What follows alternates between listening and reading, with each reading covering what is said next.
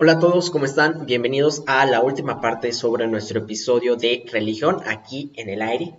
Y esta vez estamos hablando sobre qué sigue para la década de los 20, que estamos empezando ahorita 2021, estamos en enero. Y la verdad es que hay mucho trabajo por delante. Como tú dices, hay todo este trabajo de eh, conversión de la parte espiritual, también el acercamiento a los jóvenes, ¿Qué otras tareas hay? Tal vez eh, una tarea de misión a los más desfavorecidos, una tarea de crecimiento o fortalecimiento de la fe dentro de los fieles.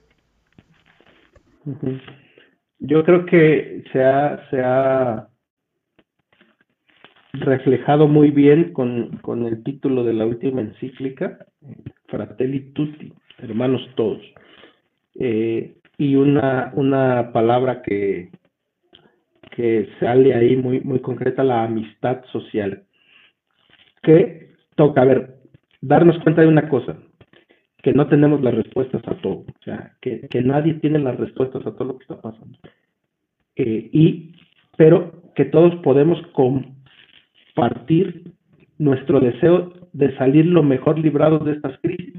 ¿sí? La, iglesia no, la iglesia no camina en el mundo ajeno a lo que el mundo está viviendo. Es decir, las crisis del mundo son las crisis de la iglesia.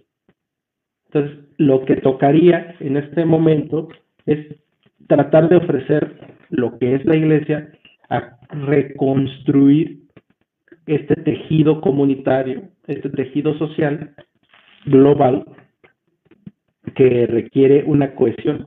O sea, hay una cosa, hay por lo menos dos cosas que a mí la pandemia me han evidenciado, o sea, que me han dejado evidentes. Primero, la grande desigualdad. O sea, seguimos teniendo una gran desigualdad social. En, muchos criterios, no estoy hablando solo económicamente, sino eh, socialmente, culturalmente. Eh, o sea, tenemos desigualdad entre los que ejercen su vida, disciernen, deciden su vida con relación a cuidados, o sea, al cuidado de su propia vida y de los demás, y a los que les vale un cacahuate. O sea, eso también es desigualdad. Es una desigualdad cultural, es una desigualdad social, todo eso es desigualdad. Entonces, la pandemia nos ha mostrado una gran desigualdad, pero también nos ha mostrado una gran necesidad de, de conectar con, con, lo espiritual, ¿no? Me, me, por ejemplo, hace unos días me decía una, una joven que acompaño en su, su tristeza de que ella no volverá a ver gente con la que se reunía, o sea, gente que murió en la pandemia, ¿no? Eh, y que no la volverá a ver.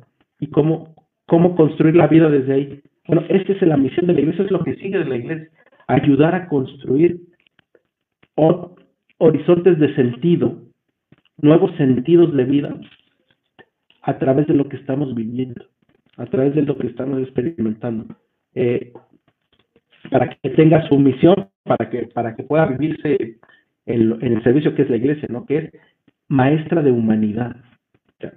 Si nosotros descubrimos el regreso a Jesús, Jesús qué hacía? Encontraba con la gente, se hacía cargo de sus necesidades humanas, sanaba, convivía, perdonaba. Eh, es decir, eso es lo que está, eso es lo que estaría llamado a hacer la iglesia, reproducir en este momento de crisis las actitudes de Jesús. Pero entonces aquí tenemos que meter a todas las religiones, tenemos que meter, a, como decíamos al principio del programa, del bloque, al judaísmo, después al que, al islamismo, que son parte de esta fase que decíamos. También tenemos que meter al hinduismo, tenemos que meter a los agnósticos, tenemos que meter a todas estas personas que practican una espiritualidad, una religión de manera diferente a nosotros.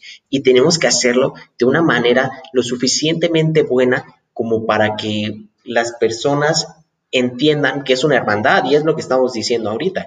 Estamos hablando de que ese es el propósito principal de las religiones y que se hagan una, una sola parte en, en suma.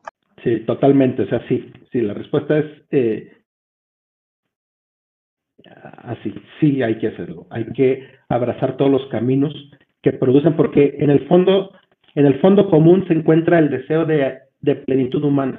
El fondo común de toda religión de toda espiritualidad es la plenitud humana. Y ese está en el fondo de, la, de la, vida cristiana, del, del, deseo de, Jesús para, para, la vida. Y entonces, ¿cómo hay que hacerlo? Primero, no, no, la base común es el diálogo, o sea, hay que dialogar, hay que entrar en diálogo con los agnósticos, con los ateos, con eh, los musulmanes, con los hindús, con los budistas, con los judíos, bajo esta, bajo esta idea de que yo no llevo a imponerte mi verdad, sino que yo te ofrezco mi experiencia y recibo también tu experiencia, para que juntos nos demos cuenta de que cuando estamos unidos somos más potentes. ¿Me explico? Es decir, pero también hay que, hay que aprender a descifrar y a descubrir los verdaderos rostros de, esa, de esas hermandades, ¿no? O sea, el ateo, el ateo radical, o sea, uno no, no es ateo de la nada. el ateo radical es aquel que después de mucha búsqueda no encontró ese fondo ese fondo esencial, ¿me explico? No es nada más porque hoy se levantó y dijo, ya no creo en esto, ni creo en, lo otro. O sea, esas son caricaturas de ateísmo. El ateo radical es aquel que después de mucho buscar se ha dado cuenta que no ha encontrado eso, pero es capaz, por su misma búsqueda, de entrar en diálogo. ¿Sí? O sea, eh, eh, eh, no hay que entrar en diálogo con las caricaturas de espiritualidades, sino con los sujetos espirituales, los ateos, los agnósticos, los y todas estas religiones desde esto, o sea, desde el fondo común que es el deseo compartir, de buscar los caminos de plenitud humana. Y eso se oye así como muy, muy, muy cultivar el diálogo entre nosotros, entre nuestra tú y yo, es cultivar el diálogo y esa es la actitud que debe, debe de imponerse en este tiempo.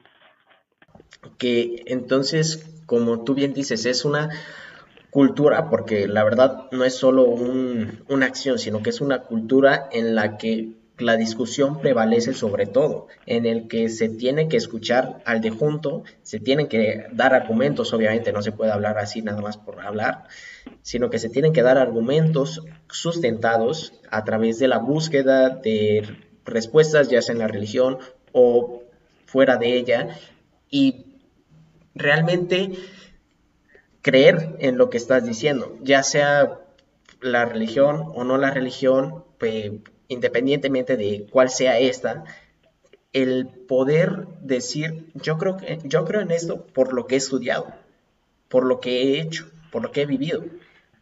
Pero entonces ahí creo que nos encontramos con un problema muy grande, que es el que, y nos vamos a México, como decíamos también al principio, la gran mayoría de los mexicanos se dicen católicos, pero ¿cuántos de ellos son realmente practicantes? ¿Cuántos de ellos realmente han hecho una búsqueda espiritual que los ha llevado a estar dentro del catolicismo?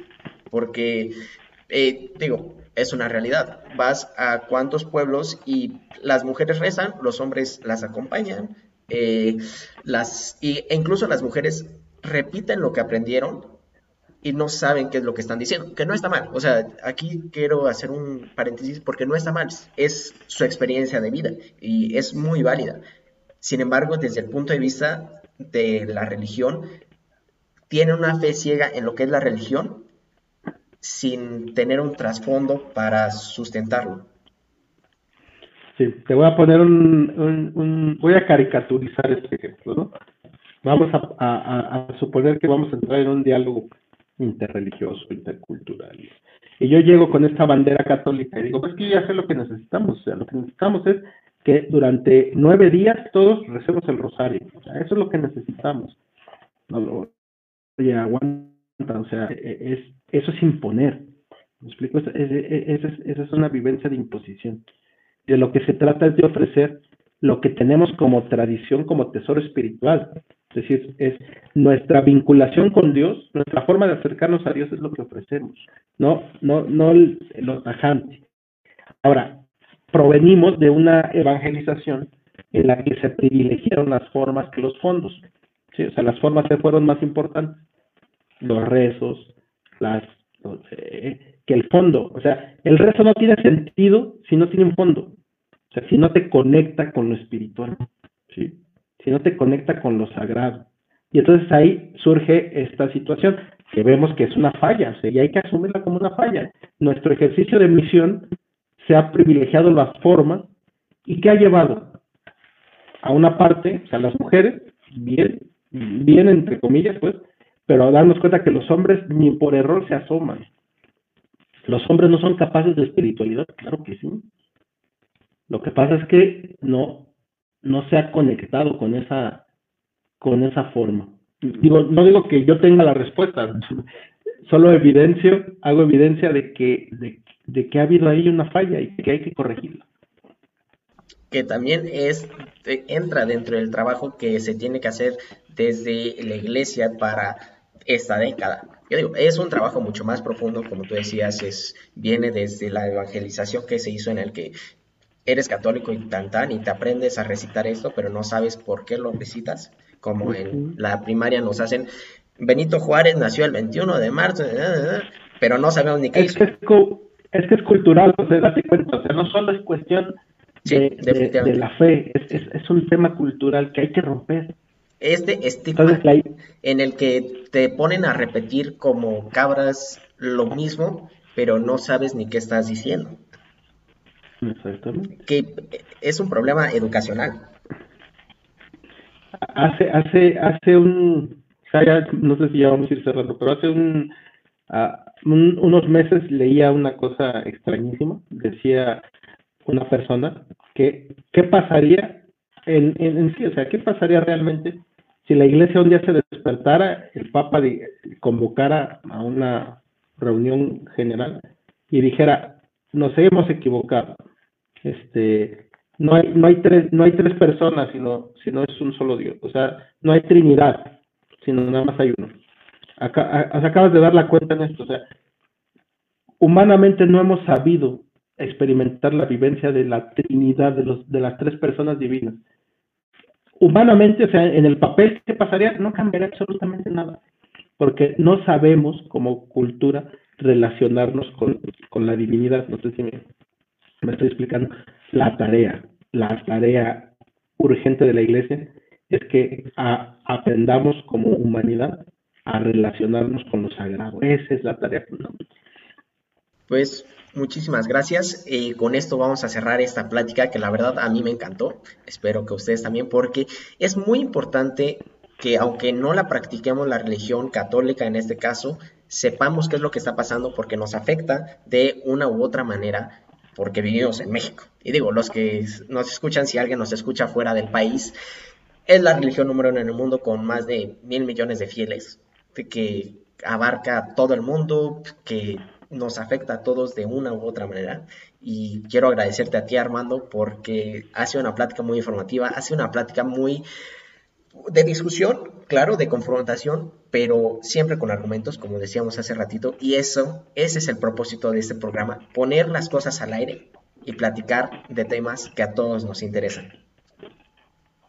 No, pues yo te agradezco, José, la, la invitación eh, y pues deseo que, que, tu programa vaya, vaya creciendo, vayas metiendo a, a reflexionar a, a, los chavos, a, los jóvenes, y que sea un espacio también para que ellos opinen y siempre, siempre con, yo invitaría como con dos convicciones, primero con fundamentos y segunda con mucha amistad, es decir, no se trata de pegar al, a los riñones, sino, sino construir, construir un diálogo bonito. Entonces, eh, si alguna, si alguna otra vez eh, me invitas, pues yo con mucho gusto. Pues muchísimas gracias. Gracias a todos los que nos escucharon. Nos estamos viendo la próxima semana con un nuevo episodio. Les invito a que sigan nuestras redes sociales. Estamos como arroba al.aire.podcast en Facebook en Instagram. Búsquenos también en YouTube, en Spotify. Y si ya están aquí, déjenos un like o un seguir. Muchas gracias y nos vemos.